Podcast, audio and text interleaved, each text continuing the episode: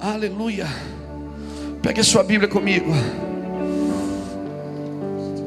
Eu quero continuar uma coisa que nós começamos ontem e não conseguimos terminar, e talvez não conseguimos hoje. E sempre que eu, que eu faço isso, eu me lembro do saudoso bispo Samuel, qual eu tive o privilégio de trabalhar por dois anos. E ele sempre dizia isso, chegava no domingo e ele dizia, eu sei que não vai dar para terminar hoje, o tempo está tá apertado. E eu aprendi, aprendi a fazer isso com ele. e não vai dar para terminar mesmo. Esse assunto é um assunto muito amplo, mas eu quero, eu quero dizer para vocês uma coisa. Tem algumas coisas que Deus começou a fazer já na sua vida há muitos anos. E você precisa entender que Deus quer dar continuidade, por isso nunca vai terminar. Só vai terminar quando Jesus voltar, ou quando a sua igreja for arrebatada, ou quando você morrer e for para a eternidade. Aleluia. Aquele que começou a grande obra na sua vida, ele vai completá-la até a vinda do Filho do Homem. Diga para alguém que está no seu lado, diga: Deus não começou na sua vida quando você aceitou Jesus. O propósito na sua vida, querido, começou antes da fundação do mundo.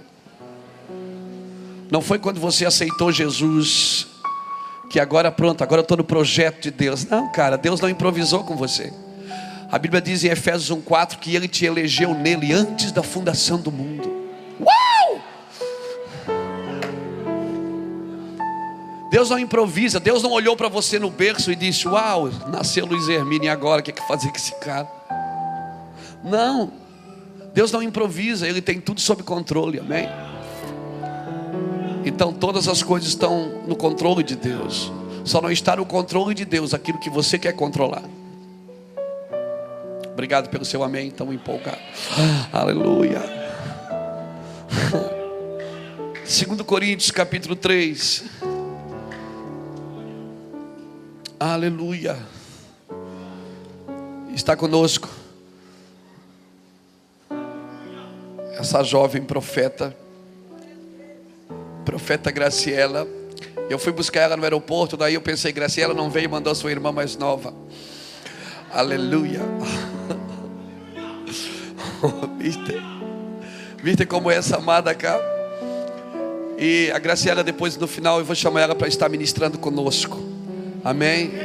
Eu ia chamar ela agora para dar uma palavra. O Espírito Santo falou: Não, deixa ela, porque depois ela vai trabalhar na ativação aqui. Graciela veio do Ministério de, de Mulheres, agora do Retiro de Mulheres. Quantas mulheres estavam no retiro? Foi doideira, não foi, irmão? Não, eu não vou perguntar para as mulheres, vou perguntar para os maridos. É, como é que sua esposa chegou em casa, irmão? Alguém se manifesta aí, pelo amor de Deus. Foi bom, irmão? Aleluia, irmão, está feliz? O irmão está feliz, tá? Ei, Chico. Você não é casado, não pode.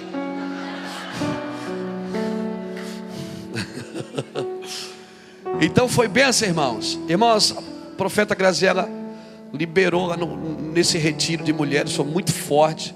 E houve um sincronismo muito forte, porque no dia da intercessão aqui da manhã, da consagração, irmãos, houve um sincronismo até de mensagem. O que eles estavam ministrando lá, o pessoal estava recebendo aqui na consagração. Então você vê que o negócio, o céu, amém? Aleluia. Nós, eu estou sentindo que nós estamos em banda larga. Aleluia. O Wi-Fi está funcionando banda larga, irmão, nesses dias. Aleluia. Glória a Deus. Então nós vamos ministrar.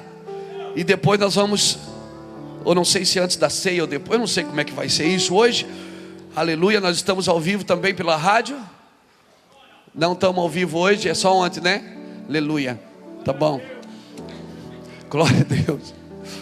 Mas na, na internet nós estamos, né, irmão? Aleluia. Glória a Deus. Então você que está nos acompanhando pela internet, esse aleluia, você vai ouvir ele a noite inteira hoje. É, eu, eu conheço. E você que vai assistir esse DVD também, se você ouvir muitos aleluias no final assim, faz parte. Aleluia. Glória a Deus. Abra sua Bíblia comigo, 2 Coríntios capítulo 3. Santo Deus. Você que está pela primeira vez conosco, seja bem-vindo. Quarta-feira nós temos uma reunião 20 horas, quinta-feira 15 horas. E estou sendo aí escalado para pregar na quinta-feira tarde. Mas é meu aniversário de casamento, meu amor. Eu acho que nem você deveria vir no culto. É. Eu acho que nós devíamos cultuar a Deus. Nós dois só. Verdade. Porque isso também é santidade. A Bíblia diz que uma, a esposa santifica o marido. Não é assim que a Bíblia fala? Cadê o pastor de casais? O pastor José não está aí? Então, eu acho que nós dois devíamos fazer um culto para Deus, só nós dois. Não? Aleluia. Quem é que consegue, né, meu amor? Fazer culto só nós dois. Com essa montoeira de filhos espiando, né? Aleluia. Oh meu Deus, aleluia! Glória a Jesus. 2 Coríntios capítulo 3.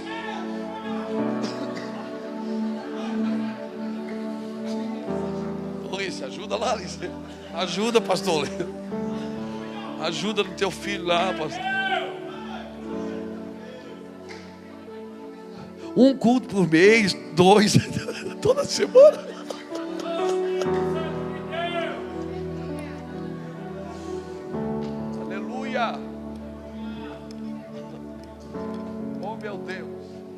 Vê se aprende a dar aleluia, tá, meu irmão? Vê se aprende, glória a Deus. Deus está usando aí. Vamos lá. Segundo Coríntios capítulo 3, versículo 1 diz assim: Começamos outra vez a louvar-nos a nós mesmos, ou necessitamos como alguns de carta de recomendação para vós, ou de recomendação de vós? Vós sois nossa carta, aberta, escrita em nossos corações, conhecida e lida por todos os homens Diga para alguém que está perto de você: você, ou você é uma carta viva, ou é uma letra morta. Amém? Você é uma carta viva, aberta e lida por todos os homens. A pessoa tem que olhar para você e ler o que Deus escreveu na sua vida, querido. Aleluia. Vamos continuar. Já é manifesto que vós sois a carta de Cristo, ministrada por nós e escrita não com tinta, mas com o Espírito do Deus vivo, não em tábuas de pedra, mas nas tábuas de carne do coração. E é por intermédio de Cristo que temos tal confiança em Deus, não que sejamos capazes por nós mesmos de pensar alguma coisa, como se partisse de nós mesmos, mas a nossa capacidade vem de Deus Deus. Agora, olha o versículo 6. Ele nos fez também capazes de ser ministros de uma nova aliança, não da letra, porque a letra mata, mas o Espírito vivifica. Ele também nos fez capazes, fez também capazes de ser ministros de uma nova aliança, não da letra, mas do Espírito, pois a letra mata, o Espírito vivifica.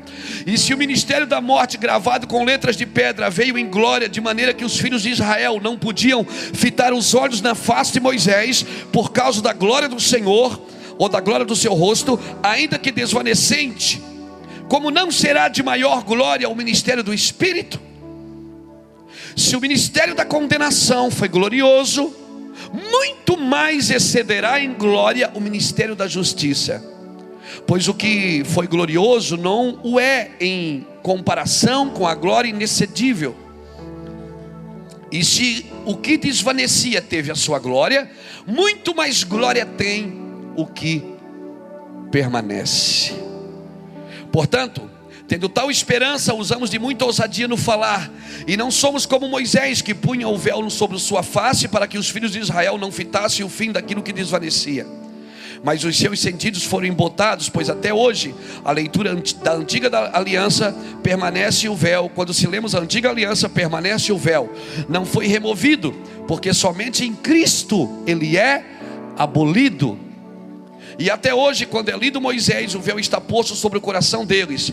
Mas quando um deles se converte ao Senhor, então o véu lhe é tirado. Ora, o Senhor é Espírito, e aonde há o Espírito do Senhor, ali há liberdade. Mas todos nós, com o rosto descoberto, refletindo a glória do Senhor, somos transformados de glória em glória na mesma imagem, como pelo Espírito do Senhor. Aleluia! Nós somos transformados de glória em glória. Não é só de informação em informação.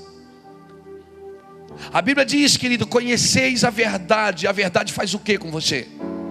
Ela te liberta. Agora ela te liberta de quê? Ela te liberta da arma que alimenta Satanás, a ignorância. Satanás, ele se alimenta da ignorância. Conhecereis a verdade e a verdade vos libertará. Por isso que o diabo ele vai trabalhar para que a sua mente não entenda o propósito de Deus. Em 2 Coríntios, capítulo 4, capítulo 3, versículo 4, capítulo 4, versículo 3, está na Bíblia. Diz assim: que Satanás ele vem cegando o entendimento dessa geração para que não resplandeça sobre ela a luz da glória do evangelho de Cristo Jesus. E sabe o que eu tenho percebido?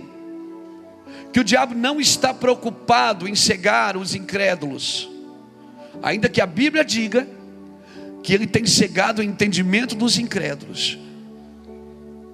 Não estou dizendo que estou falando alguma coisa contra a Bíblia, mas eu estou dizendo que nessa, nesse tempo, andando na terra, eu tenho visto uma coisa: Satanás tem tentado cegar o entendimento dos líderes, dos crentes, dos pseudos evangélicos. Por quê? O cara está na igreja há 10 anos, 15 anos, mas ele não entende o propósito eterno, se comporta como um mendigo, fazendo campanhas para ganhar coisas que já é dele por herança. E ele não sabe o que é dele, porque a religião ensina que você primeiro tem que fazer, para depois Deus fazer para você. A religião ensina que para ter o Espírito Santo, você precisa merecer. Então, a religião ensina você a fazer um monte de coisas para que o Espírito Santo venha. Então você jejua, você jejua, você ora, você vai para o monte, você para com algumas manias, e aí você faz um monte de coisa. E o Espírito Santo não vem, porque o Espírito Santo não vem por mérito. Ele não vem porque você merece, ele vem porque você precisa. Ele não vem porque você é forte, ele vem porque você é fraco. Ele diz: Sou eu que ajudo nas vossas fraquezas, Romanos 8, 26. Sou eu que ajudo nas tuas fraquezas, porque você não sabe pedir como convém, mas o Espírito é que intercede conosco com gemidos inexprimíveis. A religião me ensina a pedir para que Deus possa fazer. A religião me ensina a usar a oração como, uma, é como se fosse uma forma de manipular a vontade de Deus. Ou seja, com a minha oração, eu posso manipular a vontade de Deus. Não, querido. Oração não é para você dizer o que Deus tem que fazer, como se Ele não soubesse o que fazer. Oração é para você se alinhar com aquilo que Deus está por fazer e você não ficar de fora com aquilo que Ele vai fazer. Então, quando você for orar, por favor, passe mais tempo ouvindo do que falando. Eia! Quando você for orar, passe mais tempo adorando. A adoração vai abrir seus olhos, vai, vai levar você para um nível de visão, de dimensão. Não é trabalhar para Deus, Deus não quer que você trabalhe para Ele. O nosso problema não é serviço, todo mundo aqui serve muito. Pode pedir para alguém fazer alguma coisa, ele sempre vai querer servir, porque é bom demais servir a Cristo. Mas Deus não comissiona servos. Jesus não veio para comissionar servos, ele veio para estabelecer paternidade, para deixar um caminho. Por isso ele diz: Eu sou o caminho, a verdade e a vida. E ninguém vai ao Pai a não ser por mim. Não vai pelas obras para que ninguém se glorie.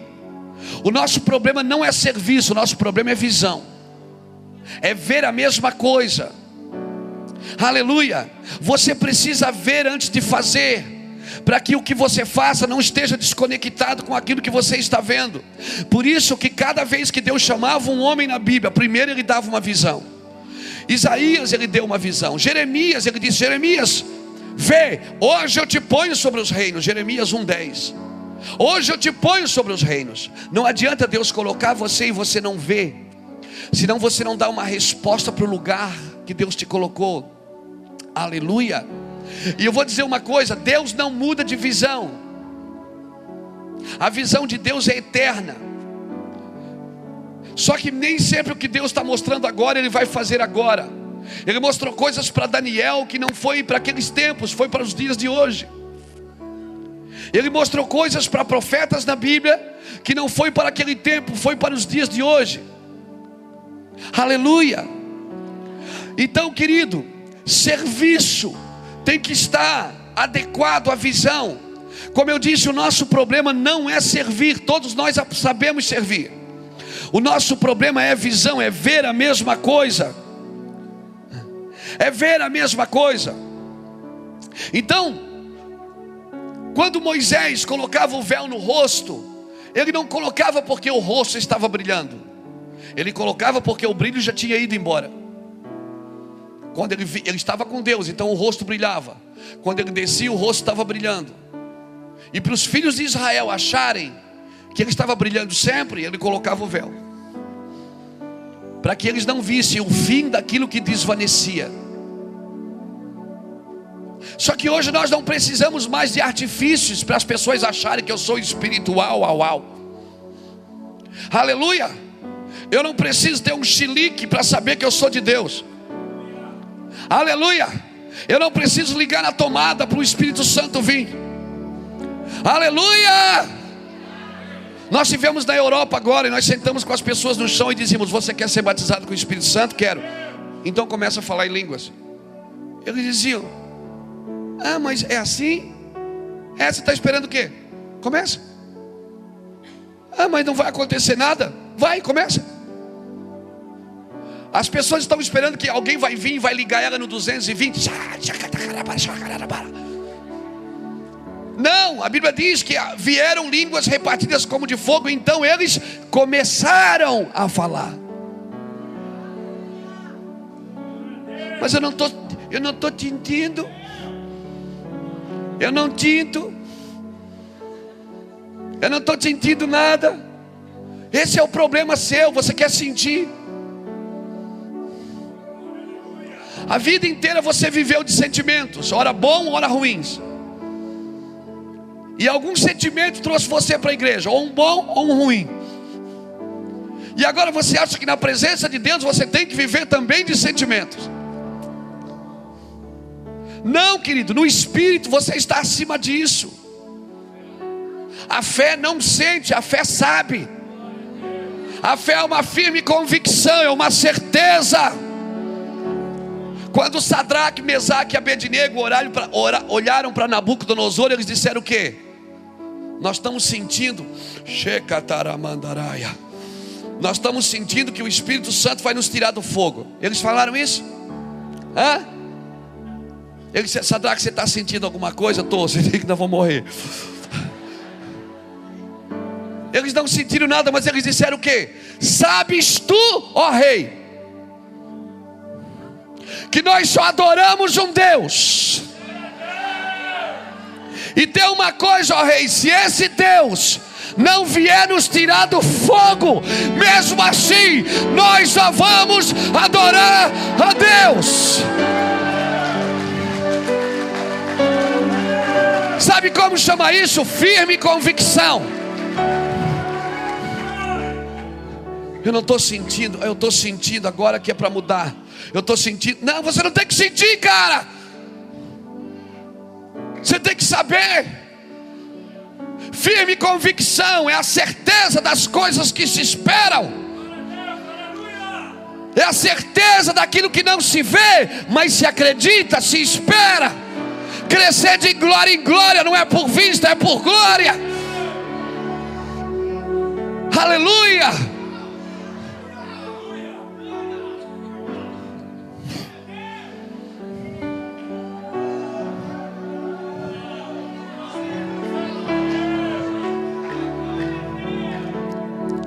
Menino, esse, esse menino que está falando aleluia, glória a Deus. Deixa eu contar uma coisa para você. Se você ouvisse a história dele, Ele é um dos meninos da casa de recuperação. Ele está conosco, ele tem alguns problemas mentais. Eu acho que quem tem problema é nós. Deixa eu falar uma coisa para você que você não sabe. Esse menino ora e jejua, que o pastor Ulisses tem que mandar ele parar. Ele anda o dia inteiro lá no sítio, o dia todo, irmão, ele não come, se deixar ele não come. Você fala para ele ali, ó, vamos te levar embora. Ele diz: Não, não, aqui, aqui, aqui eu quero ficar aqui, eu quero ficar aqui, eu quero ficar aqui, eu quero ficar aqui. Sabe o que eu aprendo? A Bíblia diz assim: que nem os loucos errarão o reino dos céus. Deus levanta as coisas loucas do mundo para confundir as sábias, levanta as coisas que não são para confundir as que são. Para mim, sabe como eu chamo isso? Você pode chamar de loucura, eu chamo de glória.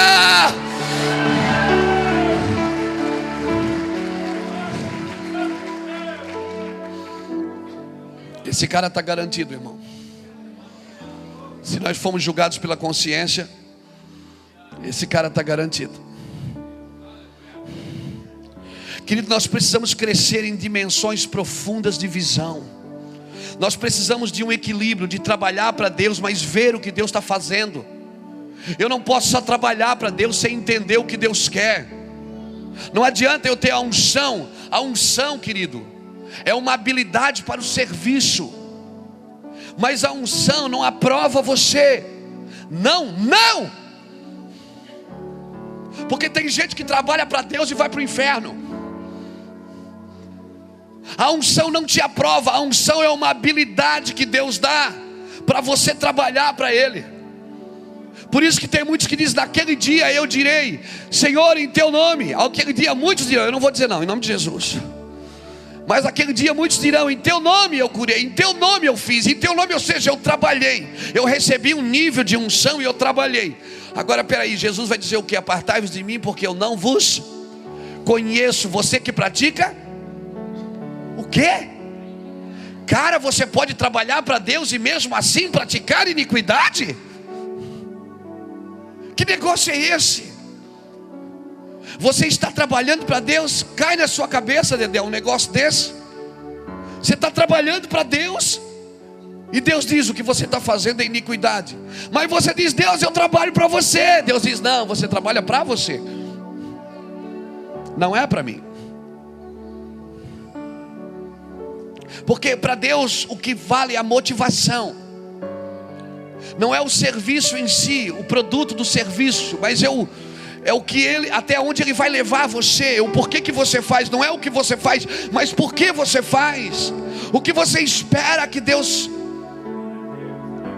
o que você espera que Deus pense. Então, querido, esse é um tempo de visão, visão e serviço. Visão é uma dimensão, o serviço é um nível. Então não adianta eu ter um nível de serviço, cara, esse cara é servo, ele serve a Deus. Ele serve, serve, mas ele vê alguma coisa. Ele, ele sabe onde ele está indo. Irmãos, eu vou te falar uma coisa. E sabe o que é que te dá a visão? É a adoração. Por isso nós temos que adorar em conjunto. Querido, nós temos que ver bem, porque nós temos que servir bem. Quando Deus perguntou para Jeremias, Jeremias, o que tu vês? Jeremias disse: Eu vejo uma vara de amendoeira. Deus lhe falou o que? Viste bem, Jeremias. Viste bem, querido. Eu velo pela minha palavra para cumprir. Por que a vara de amendoeira? Porque quando foi para escolher o sacerdote, eles jogaram a vara no chão e a vara que floresceu foi a vara de Arão, a vara de amendoeira. E porque ela floresceu, e foi tão interessante que ela não estava plantada na terra, foi jogada. Ela floresceu sem estar fincada na terra, porque o seu ministério não tem nada a ver com a terra, querido. Por isso, escuta bem o que eu vou falar, se segura aí na cadeira e me ame. Não adianta você fazer cursinho de liderança na terra para aprender a liderar a igreja. Porque a igreja se lidera com o coração de Deus, não é com cabeça de homem. Não adianta você fazer cursinho de liderança na terra para você aprender a cuidar das coisas de Deus. porque só quem pode cuidar das coisas de Deus é o Espírito de Deus. Nós somos ministros de uma nova aliança, aleluia. Fomos capacitados para essa nova aliança, e quando nós ceiamos, nós estamos renovando essa aliança. Eu não tenho capacidade de fazer o que eu faço. Eu sei, eu conheço meus limites, nem física, nem espiritual. Não, espiritual até talvez. Nem teológica, eu sou uma aberração para teologia. Não tenho capacidade. Mas eu vou te falar uma coisa para você. Essa capacidade, esse ministério do Espírito, só quem pode capacitar é o Espírito. Você não pode aprender com a terra a cuidar das coisas do céu. Aleluia. O que me nivela na dimensão e no serviço da visão o que me nivela ver e fazer é adoração. Por isso, pega na mão da pessoa que está do seu lado, dá uma sacudida nela e diz: Nós precisamos adorar juntos. Nós precisamos ver a mesma coisa. Nós precisamos crescer em adoração. Aleluia. Aleluia. Eu preciso ver o que Deus está mostrando. Olhe para mim. Não tente querer dirigir a obra de Deus hoje com a cabeça de 15, 20 anos atrás. Amém. Amém.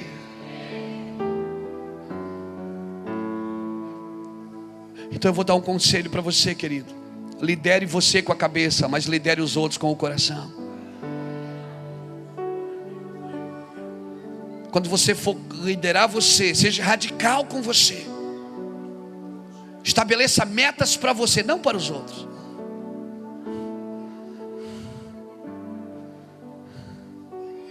O problema é que muitos de nós somos radicais com os outros e somos tolerantes conosco. Estabelecemos para os outros o que nós mesmos não fazemos. Abra sua Bíblia comigo em Abacu que nós lemos ontem, deixa eu ler de novo para você. Eu vou falar disso até a, a, a ficha cair, irmão. Abacuque. Abacuque. Sabe o que Abacuque disse no final do seu livro? No final do seu livro, se você ler Abacuque, você vai ver ele dizendo: Olha, gente, ainda que a figueira não floresça, ainda que falte produto na vinde, ainda que os campos não produzam alimento. Abacuque 3,17 ele fala isso, mas não é esse, que, esse texto que nós vamos ler, abra só Abacuque 2. E sabe como é que ele termina o livro? Ele dizendo assim: Ó, Teme ao Senhor. Teme ao Senhor. Te alegra no Senhor. Exalta, exalta no Deus da sua salvação. O Senhor é minha força. E os meus pés Ele torna ligeiro como das corças. Olha o que diz Abacuque capítulo 2. Olha o que diz o versículo 2 de Abacuque 2. Você está comigo aqui? Então entra aí, vai lá. Abacuque 2,2 diz assim: ó, Então o Senhor me respondeu: Escreve a visão, torna bem legível sobre tábuas para aquele que passe correndo, leia e corra com ela. Amém? Por que, que Deus quer que você mergulhe fundo? Para que o Evangelho fique claro para você, querido. Por quê? Porque você tem que deixar claro para os outros também. Amém? Irmão, quando você for pregar Jesus para alguém, deixe bem claro o evangelho para ele. Fala as verdades, porque às vezes você isenta aquelas pessoas da verdade porque você tem medo. E você tem medo que ela, ah, ela não vai querer. Se ela não quiser agora, é problema dela, não é seu. Problema seu será se você diluir a verdade.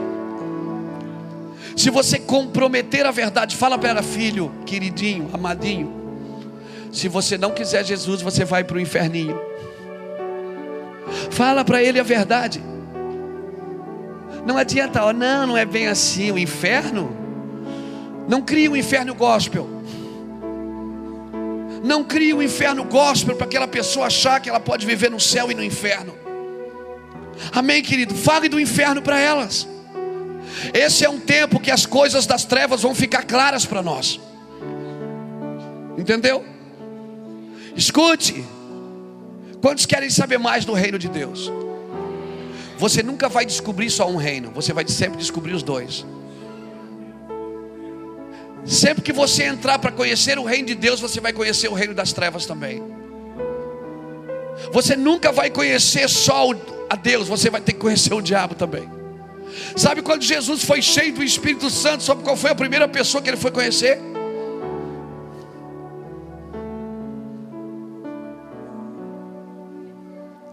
Quando Jesus foi cheio do Espírito Santo, sabe qual foi o primeiro cara que ele foi passar uns dias? Foi o diabo. E sabe quem levou ele? O Espírito Santo. Você não vai conhecer a Deus sem conhecer o diabo. Você não vai conhecer o céu sem conhecer o inferno. Você não vai conhecer o mundo real de Deus sem conhecer o mundo imaginário de Satanás. Por isso, irmãos, põe a mão na sua cabeça aí, deixa eu fazer um ato profético com você. Põe a mão, põe a mão assim. Se a cabeça for grande, pede ajuda para alguém. Isso, põe a mão na cabeça. Deixa eu falar algo para você. Em nome do Senhor Jesus Cristo, que o Senhor abra seu campo de visão para essa geração que você tenha revelações sobrenaturais do mundo dos céus, dos céus e das trevas, que você veja, não para ficar com medo, não para correr de medo, porque as portas do inferno vão cair diante da glória do Todo-Poderoso, aleluia. As portas do inferno não vão suportar, por isso, Espírito Santo, eu peço, abra a mente desse meu irmão Abra a mente da minha irmã, Senhor. Deixa eles verem, deixa eles verem a cor do pecado, deixa eles verem o número do pecado, deixa eles verem, Senhor, deixa eles sentirem na carne a fome lá da Etiópia, a fome da Somália, deixa eles sentirem o peso da Europa, deixa eles receberem Deus. Abra nossa visão celestial, meu Pai. Abre a nossa visão, meu Pai. A minha oração é que seus olhos se abram. Sabe por que, que você tem que ver? Torna isso claro. Porque quem passar e ver vai fazer o quê? Vai sair correndo com essa visão. Irmãos, eu conversei com um homem esta semana que veio nos conhecer, que há 19 anos serve a Cristo. Em três horas de conversa dentro do nosso escritório, esse homem ficou louco, ficou chapado, ficou doidão. Ele disse: Cara, eu estou recebendo aqui em três horas de conversa. O que há 19 anos eu venho buscando e eu não tinha entendimento. Eu não estou dizendo que nós temos, somos a última Coca-Cola do deserto, não. Eu estou dizendo que o nosso trabalho é abrir a sua mente. E sabe por que, que a religião não quer que você abra a mente?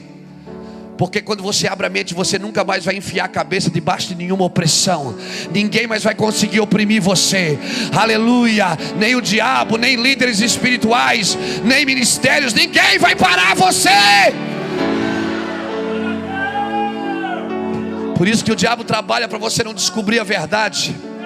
Porque quando você descobre a verdade, pronto, você não precisa. Você, sabe o que acontece quando você descobre a verdade? Você não quer mais aguinha ungida. Você não quer mais paninho ungido. Quando você descobre a verdade, artifícios não servem mais.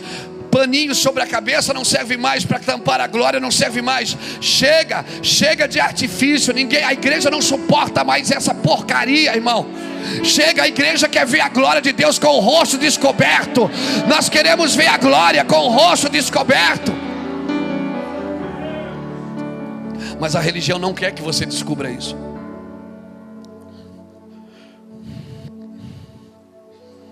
Porque quando você descobre isso, nenhum líder mais vai conseguir amaldiçoar você.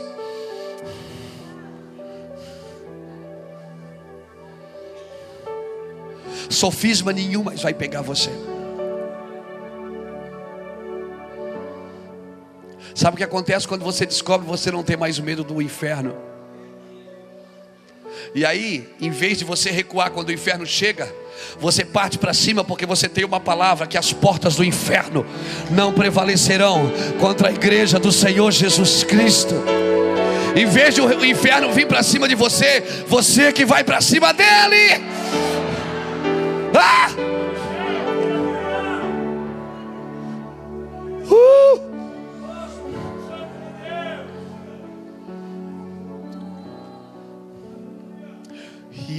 Que é conhecer a verdade e a verdade te liberta. Ela te liberta de você mesmo, te liberta da ambição, te liberta da soberba, do orgulho. Ela te liberta, irmãos. Aleluia, do, dessa competição infernal que se tornou a igreja de Jesus.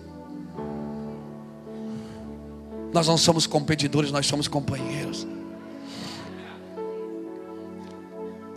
Seremos libertos pela glória de Deus. Querido, escreve a visão para que quem passe correndo leia e corra com ela. Precisamos ter a mesma velocidade, mas para isso nós precisamos adorar juntos. Nós precisamos adorar juntos. Pega alguém que está perto de você, assim, pega na mão, isso, pega, pega. Diga assim, cara, você não pode ficar para trás, irmão, você não pode. Diga para ele, você não pode ficar para trás. Você não pode ficar para trás. Você, se você, diga assim para ele, se você perceber que você está ficando para trás, para tudo. Para tudo e pede ajuda. Por que, que eu não posso ficar para trás? Abra comigo Deuteronômio. Deuteronômio capítulo 25. Vamos para lá. Oh meu Deus, aleluia. Tá bom demais, irmão. Deuteronômio capítulo 25 e o versículo de número 13. Aleluia. Oh meu Deus, aleluia. Olha, olha, olha Olha o que está em Deuteronômio 25, 13. Olha o que diz: Não terás dois pesos na tua bolsa, um grande e um pequeno. Não terás duas medidas na tua casa. Hum, pega essa, cão. Tu vai apanhar hoje, diabo. Desgraçado, nós vamos bater em você hoje, nós vamos pisar na tua garganta hoje aqui, Satanás. Em nome do Senhor Jesus, cobre esta igreja com teu sangue, Espírito Santo. Cobre os nossos filhos que estão lá atrás. Cobre os veículos que estão lá fora. Nós proibimos, damos uma voz de comando a Satanás. Te proibimos de tocar em tudo que é nosso, seja em bens materiais ou em pessoas físicas. Nós te proibimos, Satanás.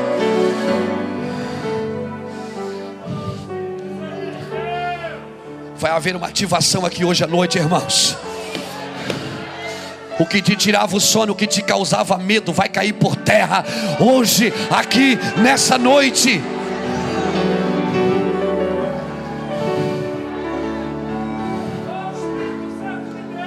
Não tenhas dois pesos na tua bolsa, um grande e um pequeno. Não terás duas medidas em tua casa, uma grande e uma pequena. Terás somente pesos exatos e justos, e medidas exatas e justas, para que prolongue os teus dias na terra que o Senhor teu Deus te dá. Pois o Senhor teu Deus abomina todo aquele que pratica. Diga para o irmão que está do seu lado: é tempo de verdade, irmão. Verdade no falar, fala para ele: verdade no falar, verdade no pensar Sim, sim e não, não. Aleluia. Seja o vosso sim e seja o vosso não. Posso dizer uma coisa para você? Não tenha medo de ser desagradável.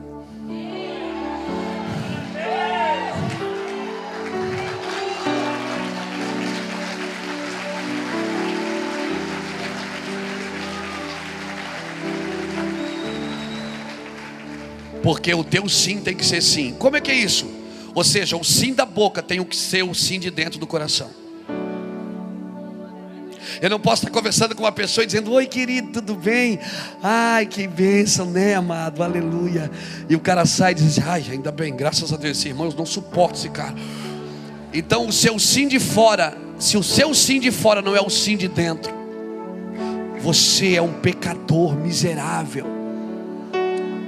Se o seu não de fora não é seu não de dentro, você é um pecador e você não pode entrar em guerras espirituais.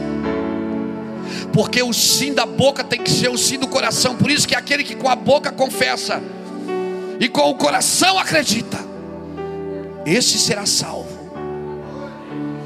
Então, irmãos, nós vamos alinhar a nossa veracidade. Quando não gostei, eu olho e digo, irmão, eu não gostei, querido, me perdoa, mas eu não gostei. Porque não adianta ficar, sabe, irmão? E depois se afasta, se separa. Ah, eu não ando mais. Por quê? Porque eu não gosto. Porque não, fala a verdade, irmão. Eu não gosto disso, disso, daquilo. Amém? Fala a verdade. Você pode falar a verdade e continuar sendo querido.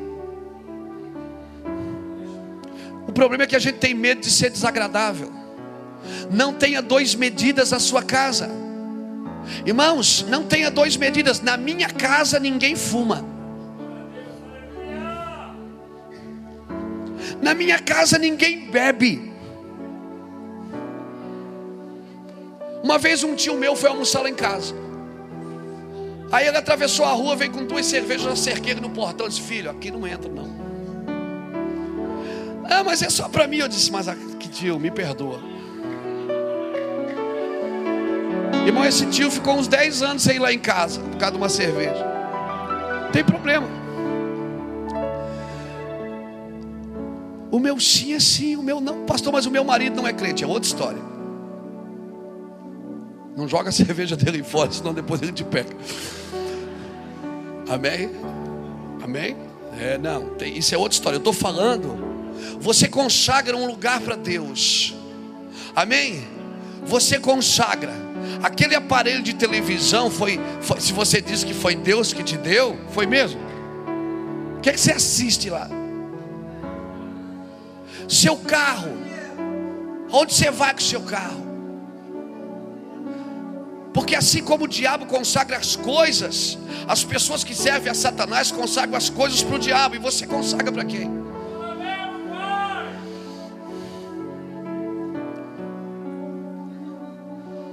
Irmãos, se nós vamos entrar em guerras espirituais, nós temos que começar por nós. Nós temos que começar a andar no nível de uma medida só exata, num peso só, exato. 2 mais 2 é 4, não é 4 e 25.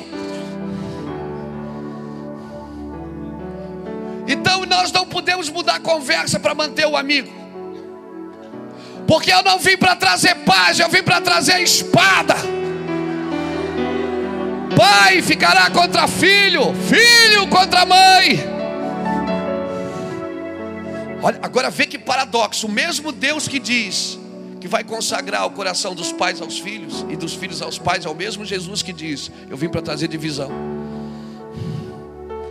Porque primeiro vai ter que haver uma separação, para depois haver um ajuntamento. A, a treva não tem comunhão com a luz. Então primeiro tem que separar. Separou, separou. Agora ele vai converter o coração dos pais aos filhos. Aleluia. Aleluia. Aleluia. Você está entendendo esse recado? Você tem que crescer com o rosto descoberto, de glória em glória. Com o rosto descoberto, de glória em glória. Agora, olha o que acontece quando a medida não é exata, quando há injustiça, quando tem dois pesos na bolsa, um grande e um pequeno.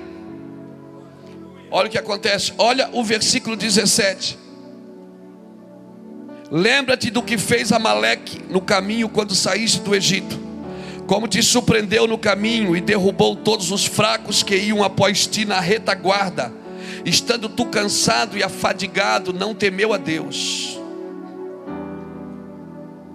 Quando o Senhor teu Deus te tiver dado repouso de todos os teus amigos, ou melhor, de todos os teus inimigos em redor na terra que o Senhor teu Deus te dará, volta te repreendo, Satanás.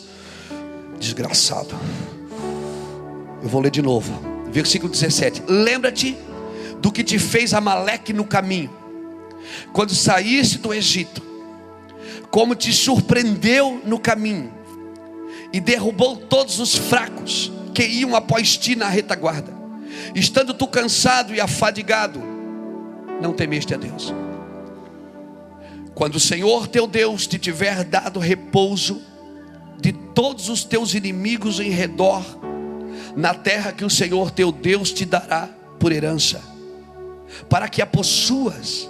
Então apagará a memória de Amaleque de debaixo do céu. Não te esqueças.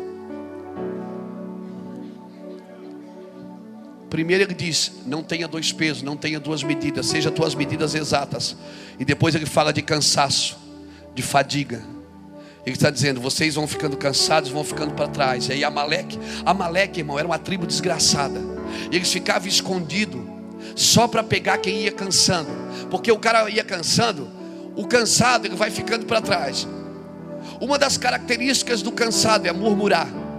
Ele começa a murmurar. Jesus, vi se fosse no culto hoje, foi não gostasse? Não, eu também não. Tu viste quem pregou? Vi. Não gostei não, não achei nada a ver. Estava pesado. E aí já arrumou mais um para falar. Daí já é dois ficando para trás. Eles vão ficando para trás, irmão. E Amaleque ficava só esperando aquele que se separava do grupo. E sabe por que ele se separava do grupo? Porque ele tinha dois pesos e duas medidas na bolsa. Ele não tinha pesos exatos, não tinha medidas exatas. Ele era injusto. Na frente do pastor ele dizia paz, querido. E por trás ele falava mal do pastor.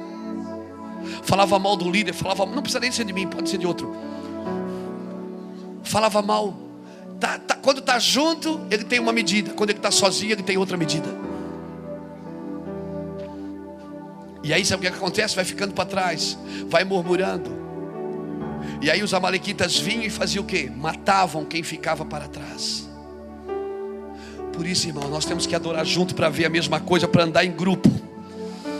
Nós temos que adorar junto, porque ninguém vai ficar para trás, não. Nós vamos voltar e vamos pegar, porque nós não vamos deixar ninguém no caminho, em nome de Jesus Cristo. Aleluia. Se o cara está fraco, está cansado, vai dormir, vai descansar, mas não vai ficar para trás, em nome de Jesus. É, mas eu já venci a Maleque, não. Olha aqui, ó. Abra comigo, Êxodo 17. Eu já estou terminando. Como eu falei, não deu para terminar.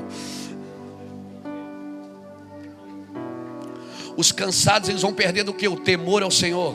E o temor é o princípio do que? De toda sabedoria.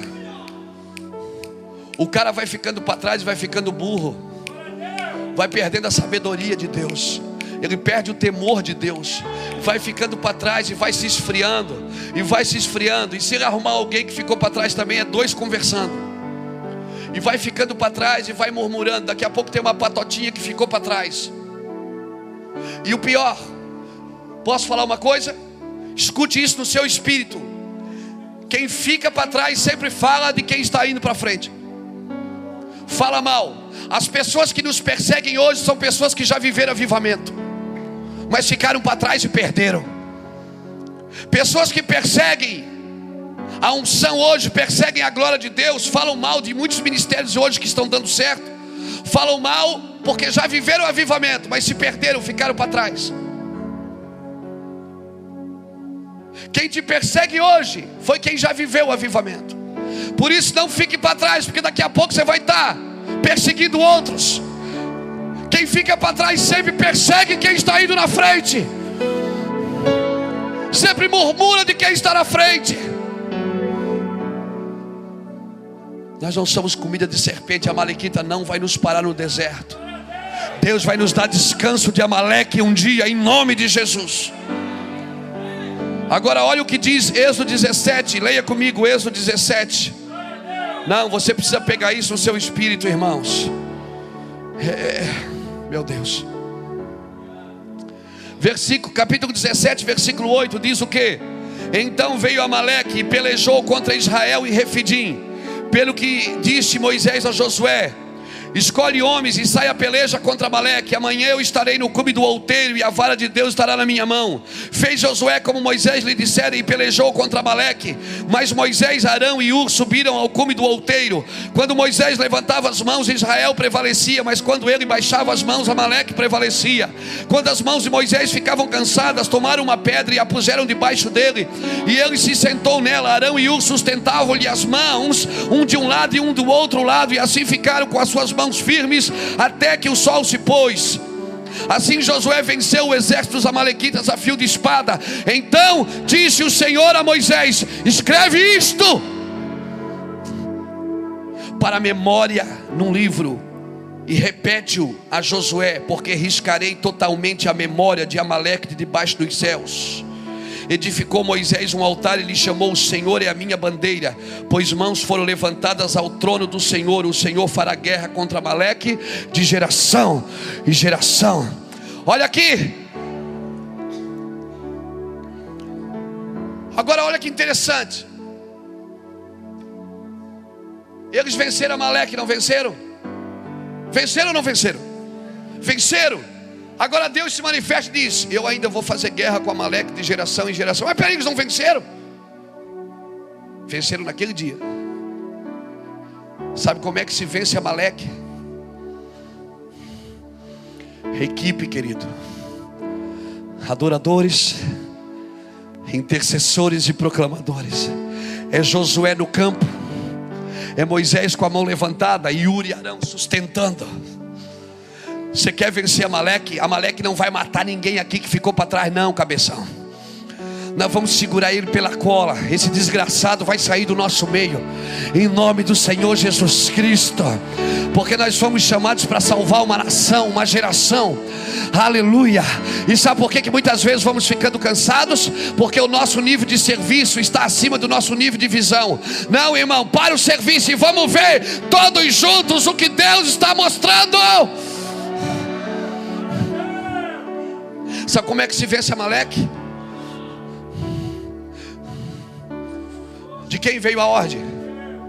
De quem veio a ordem?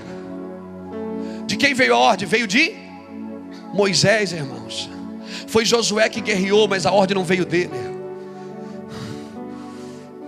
Então, irmãos, pode ter muita gente servindo aqui, mas a visão ainda é minha, e eu não abro mão dela e eu não abro mão dela, eu ainda estou vivo. E eu não abro mão, eu ainda estou vendo o que Deus está mostrando. Então eu vou dizer para você, como Moisés aqui nessa noite, como pai de gerações: Josué, vão para o campo, porque a vara de Deus vai estar nas minhas mãos. O Arão, sobe comigo. Sobe comigo. Empresários, precisamos do seu dinheiro. Servos, precisamos do seu serviço. Adoradores, precisamos das suas cordas, das suas teclas, da sua voz, da sua dança. Intercessores, precisamos das suas lágrimas. Porque vai ter guerra contra Maleque de geração em geração. Vencemos hoje, mas amanhã vai ter de novo. E sabe quando é que nós vamos ter descanso? Quando nós entrarmos na promessa. Quando o Senhor vier no céu de glória buscar a sua igreja. Então ele riscará Amaleque para sempre. Para sempre. Entenda isso. É assim que se livra de Amaleque. Não é ficando para trás, sendo irresponsável, dizendo, ah, eu não quero mais, porque isso aí eu já conheço. Não, não fique para trás, não seja irresponsável.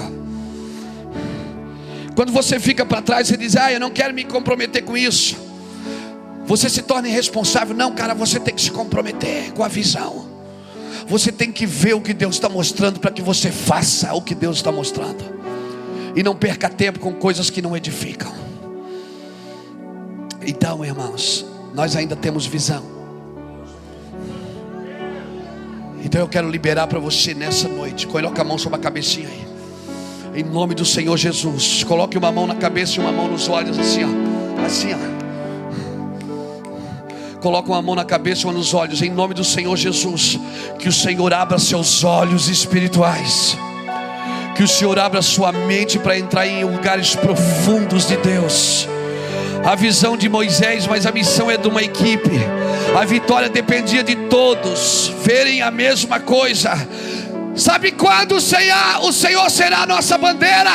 Quando nós formos o seu exército.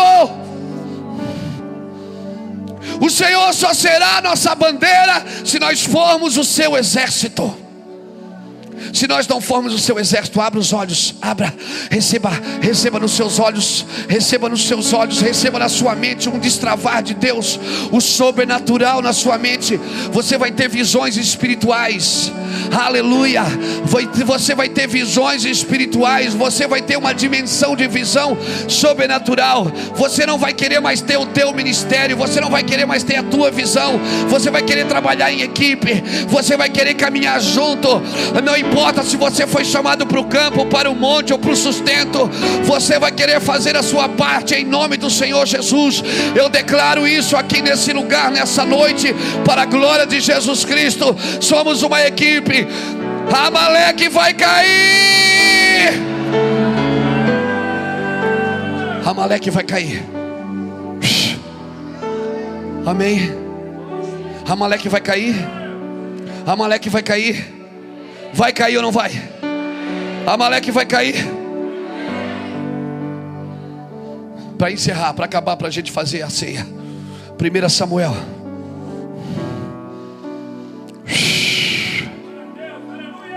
Choracalamandaralabassuri andararai.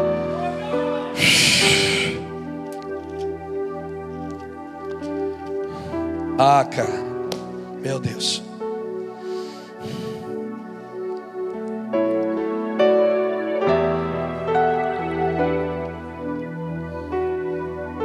1 Samuel capítulo 1. Fala de Ana. Hã? Olhe para mim. Ana era uma mulher que não podia gerar filhos. Mas Deus deu filho para elas porque ela, ela disse o que? Se o Senhor me der filhos, eu te devolvo. Essa é uma geração que vai gerar porque ela não está gerando para ela. Ela está gerando para o Senhor. Hum? É uma geração que vai gemer diante do altar, a ponto de ser confundida como louca, como embriagada, como doida varrida. As pessoas vão olhar e vão dizer: Meu Deus, para que tudo isso? Para que essa meninice?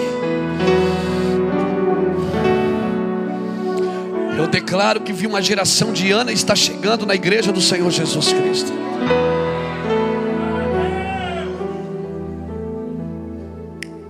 Agora olha o que diz o versículo 9. Então Ana se levantou depois que comeram e beberam em Siló. Ora, Eli, sacerdote, estava onde? Assentado numa junto ao pilar do templo do Senhor. Agora leia 1 Samuel capítulo 4.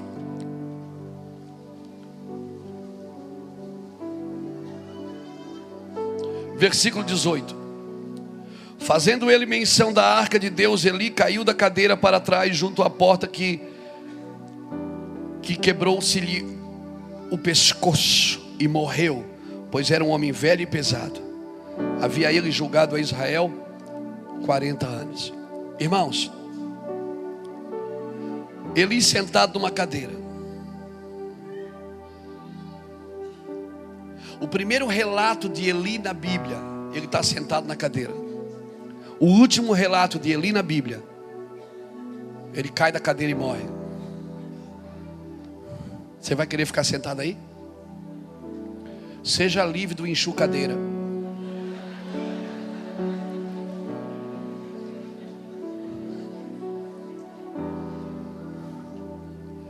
Você vai querer ficar sentado aí? Trabalhando para o Senhor?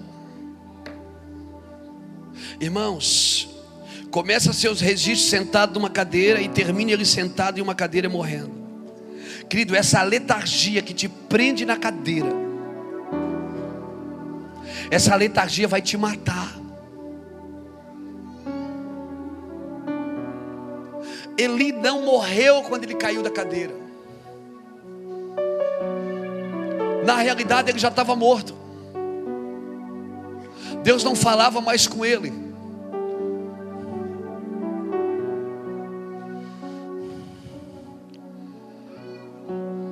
Você não é morto no ato de morrer.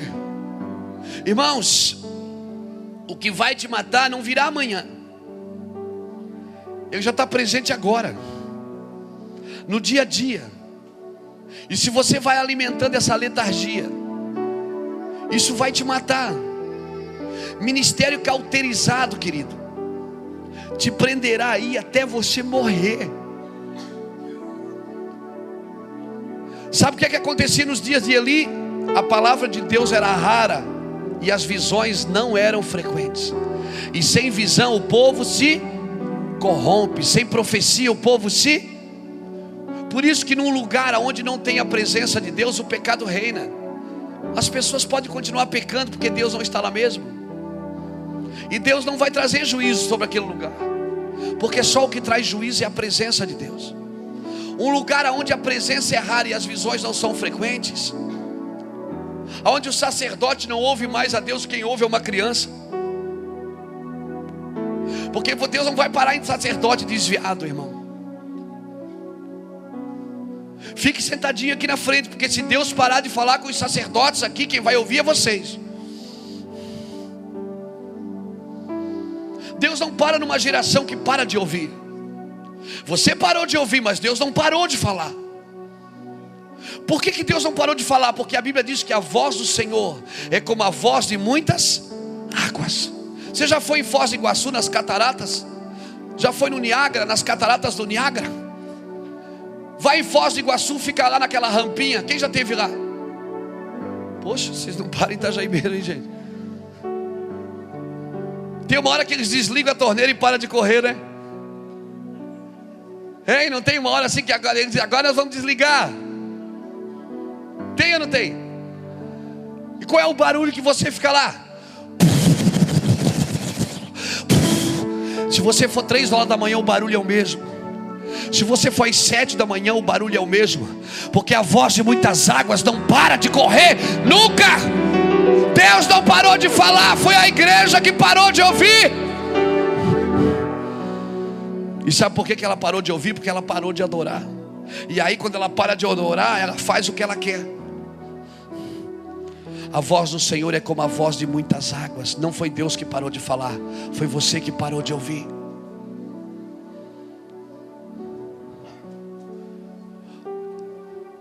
Eu vou terminar aqui, irmãos. Continuamos. Quem sabe na quarta.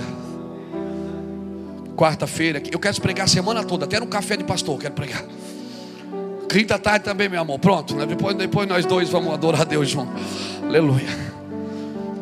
Vou pregar na quarta, vou pregar na quinta tarde, vou pregar no café. Eu quero, eu quero terminar essa mensagem. Porque nós temos que entender, porque nós vamos entrar em níveis sobrenaturais de batalha. E não dá mais para você vir, ai pastor, ora por mim, estou com a dor de cabeça. Não dá mais, não pede essa oração mais para mim, não, querido.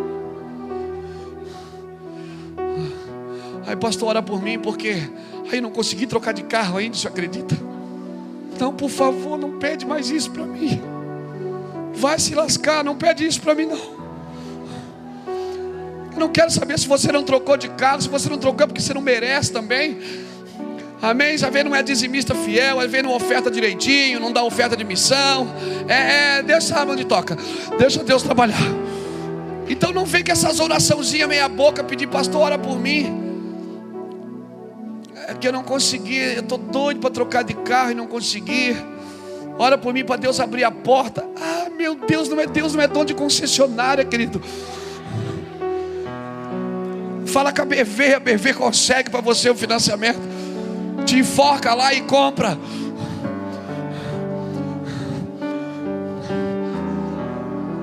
Para você achar que Deus está te abençoando.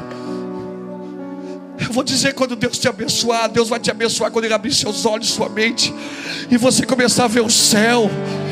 Ah, meu Deus, você vai ver como a África precisa do céu Como a Índia, meu irmão, eu vim da Europa semana passada. Como a Europa precisa de Deus, meu Deus. Eu me senti um inútil 15 dias andando na Europa, um inútil. Tinha dias que eu ia dormir como um inútil, dizendo: Deus, eu não ganhei ninguém hoje, não fiz nada. Quando Deus abre os nossos olhos, eu vou te falar, não peça mais para ver, porque quando você vê, você vai ter que se responsabilizar por aquilo que você está vendo. Não peça mais para sentir, porque se você sentir, cara, você não vai dormir mais. Você vai querer sentir todos os dias. Não peça mais, Senhor, me mostra, Senhor, me mostra que eu me comprometo. Ah, você se compromete. Se Deus te mostrar, você tem que se comprometer mesmo. Então, se você vai participar da ceia hoje, faça isso, cara, porque você quer se comprometer. Não é como um ato religioso. Faça isso porque você quer se comprometer com isso. Amém? Não é porque você, ai meu Deus, se eu não tomar, o que, é que os outros vão pensar? Não importa o que os outros pensam. Se você está um lixo, não tome hoje. Venha para frente, gasta uns 5 minutos aqui de lágrima, depois você toma. Hum? Não toma de qualquer jeito. Entenda o que significa isso. Entenda o que ele fez na cruz por você, querido. Para de se comportar como um mendigo espiritual. Para de ir para a igreja tentar chorar para ver se você ganha. Para de tentar persuadir a Deus. Deus não precisa. Fala para Ele quem você é. Diga, Deus, eu sou um cara, eu sou um nada, Deus. Eu sou um doente, eu ainda tenho preconceitos, eu ainda tenho carências espirituais, eu ainda me sinto mal amado, eu não me sinto querido por ninguém, Deus. Senhor, quando o pastor não me dá paz do Senhor, eu fico revoltado. Nem dou dízimo. E penso que eu não sei, bobão. Fala isso para Deus. Entenda o que é que significa isso aqui, querido. Entenda o que ele fez por você. Se você entender o que ele fez por você, você não vai mais se comportar como um coitado, como um tadinho, como um Zé Ninguém. Você vai se portar como filho. Você não vai querer mais encher a sua mão de calo. Ah, mas eu trabalho para Jesus. Não. Deus não quer empregado, cara. Deus não precisa de empregado. Sabe o que Deus precisa? Deus precisa de alguém que entenda o que Ele quer. A adoração que Deus quer não é a que você quer dar, a adoração que Deus quer é a que Ele quer, não é a que você quer dar. O culto que Deus quer não é esse cultinho meia-boca, de uma hora e meia, que nós achamos que Deus, ah, não, mas amanhã tem de novo. Puxa vida, nós devíamos adorar Deus o dia inteiro. Entenda o que isso significa. E venha para a mesa. Fique de pé comigo. Cresça de glória em glória com o rosto descoberto, sem maquiagem, sem véu. O véu foi abolido em Cristo. Em Cristo o véu foi abolido. Espera aí. Quem acha que precisa vir aqui na frente primeiro? Pastor, eu, eu preciso, eu preciso confessar. Eu quero confessar meus pecados antes de, de tomar a ceia. Então saia do seu lugar, não tenha vergonha. Se você é um sem vergonha, venha para frente. Dobre seus joelhos e peça perdão para Deus. E a Deus, eu, eu quero mudar de vida, querido. Senhor, me ajuda, Senhor. Me ajuda, eu quero mudar, Senhor. Eu não consigo parar de pensar em pornografia. Eu não consigo parar de pensar em mentira, Senhor, em engano, em corrupção. Deus, às vezes, fala isso para Deus. Às vezes, Deus, eu estou deitado com a minha mulher pensando em outra. Está amarrado, pastor? Está amarrado, não, crente. É para você. Saia do seu lugar e peça perdão para Deus. Deus, às vezes eu estou com meu marido pensando em outro. Sabe por quê, Deus? Porque eu já fui assim, mas agora eu não quero ser mais, eu quero mudar de vida. Eu, eu, eu quero ser a mente livre. O meu sim é sim, o meu não é não, Deus. Ah, querido, não vá para a mesa sem ir para a cruz, por favor, não vá para a mesa sem ir para a cruz. Não vá para a mesa sem ir para a cruz. Entenda o que ele fez na cruz, entenda.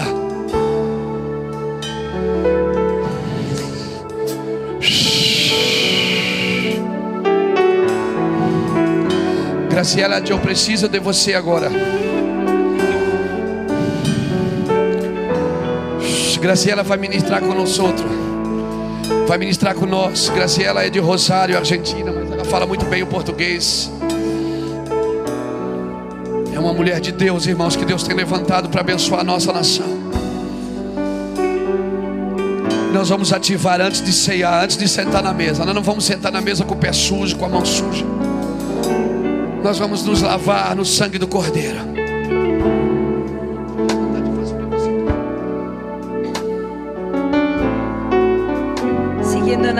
Do apóstolo, Deus tem falado comigo esta semana que um tempo novo para nós.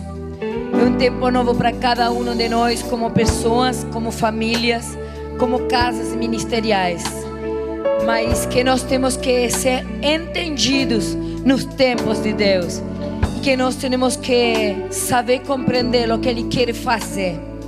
E aquilo que Ele quer fazer daqui a pouco é coisa que olho não viu, que ouvido não tem ouvido. Então você vai perguntar: será que vai ressuscitar morto? Será que vai abrir as águas?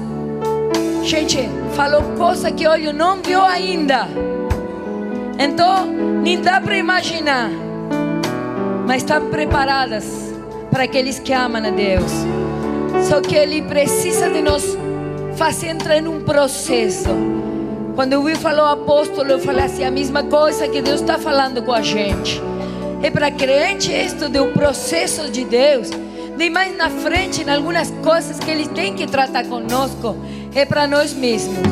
E a palavra de Deus fala que quando Ele quis começar a todas as coisas, um tipo novo, fazer a criação para o homem, o primeiro que o Espírito de Deus foi, foi trabalhar sobre a terra.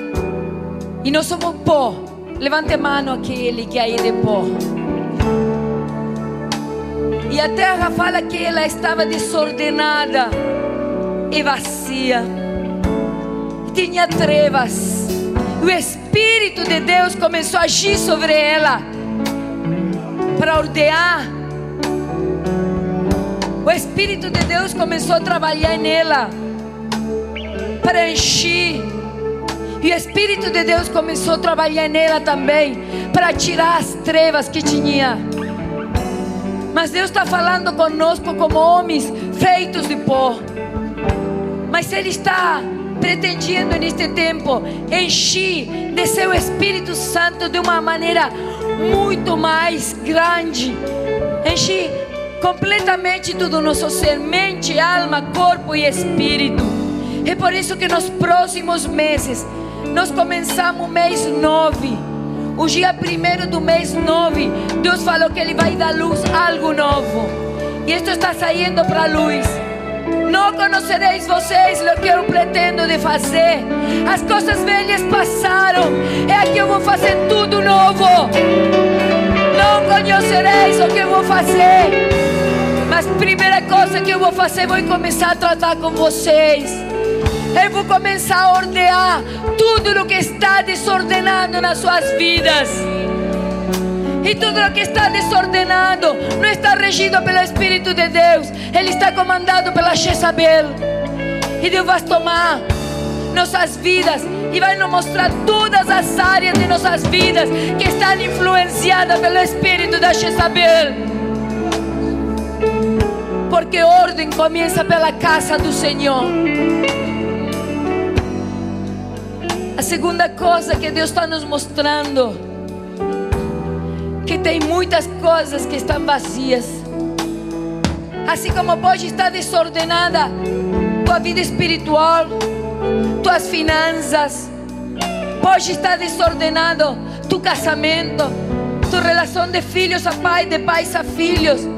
Não sei qual é a área, mas Espírito Santo de Deus que está neste lugar ele pode te revelar hoje qual é a tua área desordenada.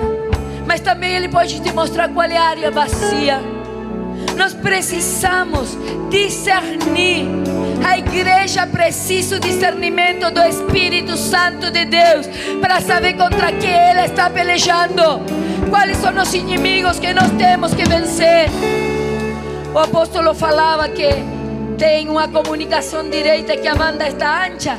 Meu marido ligou hoje para me falar.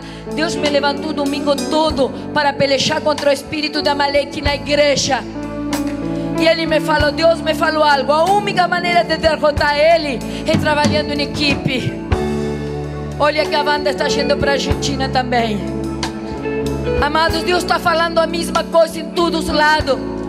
Quando a igreja quer ouvir a voz de Deus, a igreja começa a ouvir a mesma voz de Deus, seja lá na Argentina, seja aqui no Brasil. E o coração de Deus está clamando agora para que nós deixemos o Espírito Santo, que Ele possa ordenar, que Ele possa encher nossa vida. Por uns momentos começa a pensar qual área na tua vida tem que ser ordenada, que área tem que ser encher do Espírito de Deus. Porque lo, lo, que não está governando, lo que não está cheio do Espírito, não tem lugares no mundo espiritual vazios. É o Satanás ou algum espírito do inimigo que vem querer governar nessa área. Mas Deus está nos dizendo agora: Eu vou governar tua vida, todas as áreas da tua vida. Eu vou te encher com meu Espírito Santo. Meu Espírito Santo vai vir sobre a tua vida e vai fazer coisas maravilhosas. Eu quero que você não precise mais nada de fora, não precisa mais de álcool, não precisa mais de sexo ilegal, você não precisa mais de comida, você não precisa mais de compra compulsiva para encher teus vazios. Você precisa meu Espírito.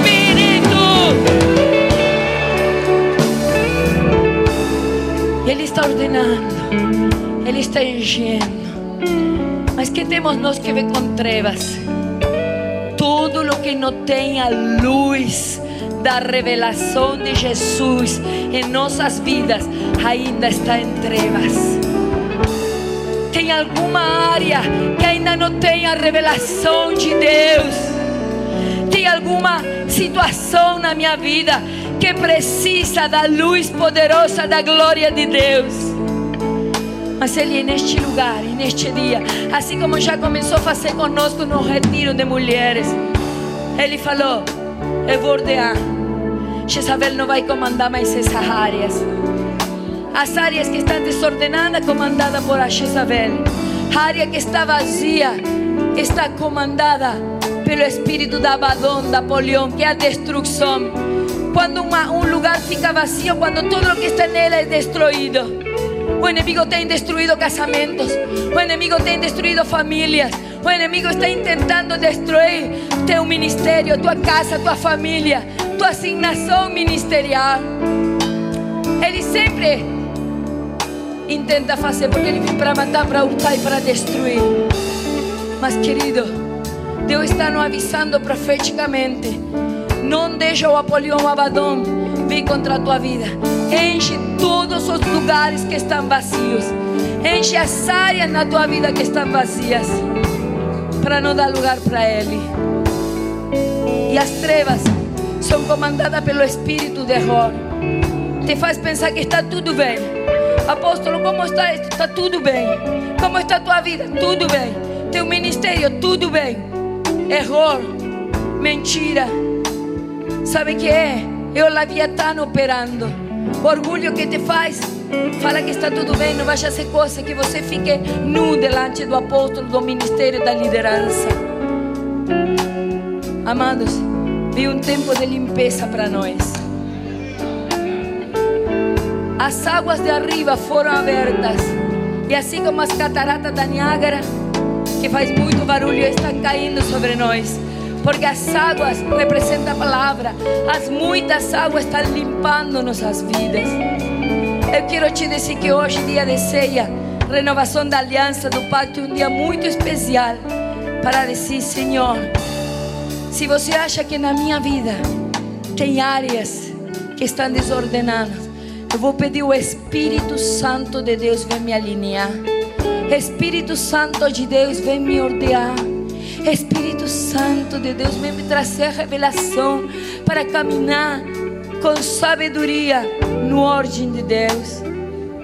Se tem áreas na minha vida que estão vazias, eu não consigo orar como orava. Eu já não consigo adorar, louvar. Eu não consigo manifestar o caráter de Jesus Cristo na minha vida. Eu não consigo fazer muita coisa boa que eu fazia.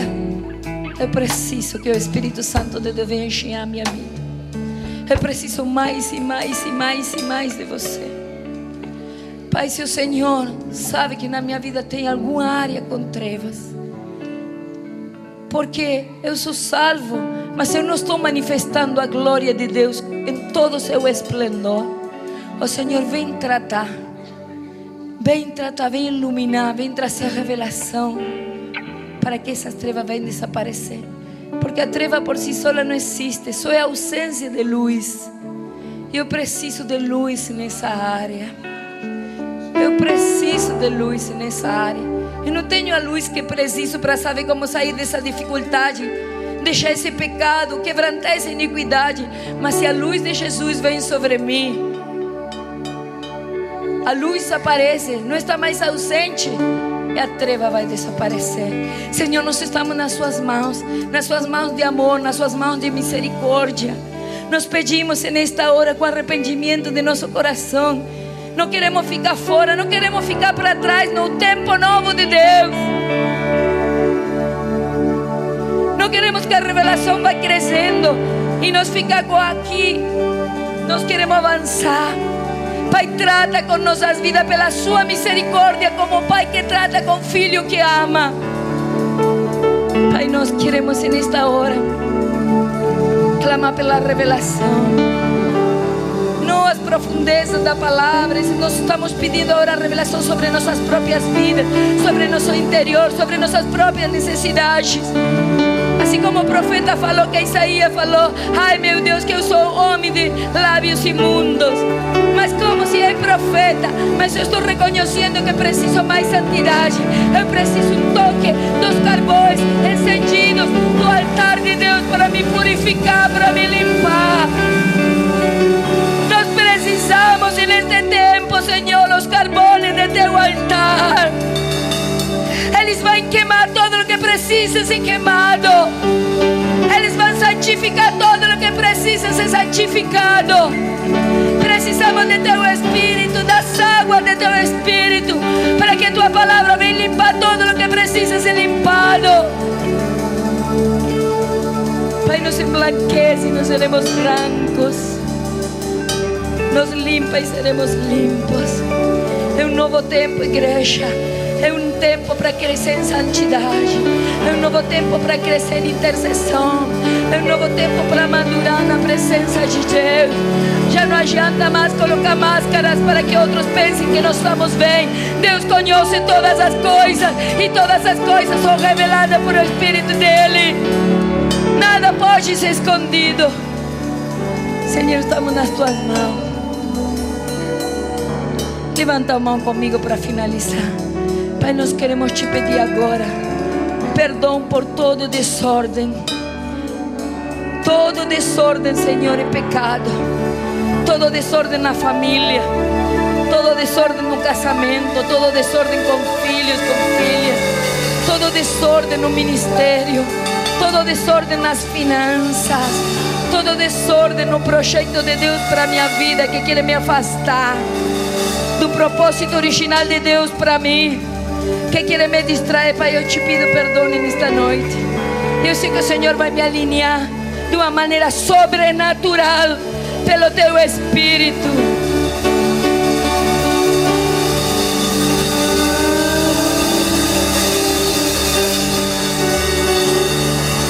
Os vazios de meu coração foi porque talvez eu negligenciei alguma área negligenciei minha vida espiritual. Eu quero te pedir perdão agora. Pai, o Senhor, eu sei que o Senhor dá novas oportunidades. Pai, eu quero te pedir perdão também. Eu quero me limpar diante da tua presença. Hoje eu vou tomar uma ceia do Senhor com uma visão nova, com uma visão renovada, com a visão purificada pela palavra apostólica liberada neste lugar. Pai, me perdoa. Me perdoa, me perdoa. E eu decido, Senhor, encher a minha vida com a Sua presença. Cada dia, não só no dia que eu venho no culto, eu vou cultivar a Tua presença na minha casa. Eu vou cultivar minha oração, minha adoração, minha intercessão, cada dia da minha vida. Pai, só Teu Espírito pode encher meus vazios internos. hoje que eu vou aceitar sua revelação. Ainda que não goste de palavras que vêm para tocar algumas áreas na minha vida, eu vou aceitar palavras proféticas. Vou aceitar palavras de correção. Vou aceitar as palavras de meu papai espiritual. Ainda que muitas vezes não gostemos, Senhor. Mas elas vão alinhar para o tempo novo. Eu quero declarar agora que cada um de nós recebemos uma nova dimensão de Deus em nosso interior, nossas vidas, de santificação, de alinhamento porque vem algo muito grande. Deus está destravando dentro de nós dois ministérios, talentos, capacidades para fazer a obra que Ele tem nos chamado para fazer. Eu profeticamente, o nome poderoso de Jesus, decreto sobre este ministério, sobre esta casa ministerial, um tempo novo, completamente novo, completamente novo. As maravilhas vão se manifestar, os milagres vão se manifestar, mas a coisa mais grande que vai se manifestar vai ser pessoas completamente transformadas, uma metamorfose na vida de cada um de nós, um novo nível, um novo nível de nossas vidas. Eu quero destravar agora todo aquele que queira ser, ser destravado em seu ministério, em seu chamado, em seu trabalho, pero especialmente na sua visão, que tem que ser a mesma visão que a cabeça do lugar. Eu destravo hoje no poder da palavra profética. Que o Senhor vem destravar nos ventres espirituais tudo, absolutamente tudo o que o Senhor tem preparado, sem influência das trevas nenhuma. Seu Espírito Santo de Deus liberando sobre teu povo, tua casa e teus filhos, tudo, tudo,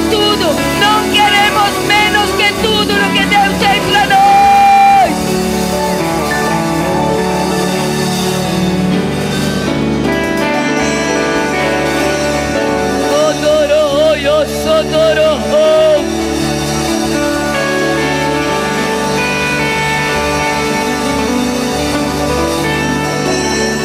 Repreendo na autoridade profética que me foi liberada a Jezabel, a Polion, a Abaddon.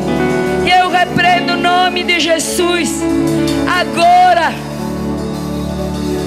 manipulação de Leviatã sobre as vidas das pessoas não pode agir mais neste tempo novo. Eles vão saber resistir, eles vão saber, eles vão saber discernir. O nome poderoso de Jesus e eles mesmos vão resistir o diabo e o diabo vai fugir das suas vidas.